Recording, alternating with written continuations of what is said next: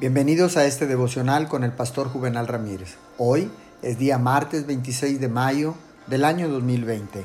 La palabra de Dios dice en el libro de los Romanos capítulo 15, versículo 30. Les ruego, hermanos, por nuestro Señor Jesucristo y por el amor del Espíritu, que se unan conmigo en esta lucha y que oren a Dios por mí. ¿Cómo hizo Pablo eficaz esta promesa? ¿Cómo hizo real la promesa? Aquí está la respuesta. Pablo pidió a sus hermanos en Cristo que orasen por él. Las oraciones de ellos, unidas a su propia oración, asegurarían su salvación y bienestar, harían vital la promesa apostólica y harían que se cumpliera plenamente.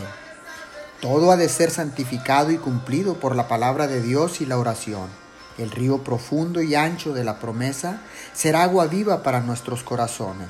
Oremos, Padre Celestial, Tú quieres que nos unamos con otros creyentes para hacer tus promesas reales y eficaces.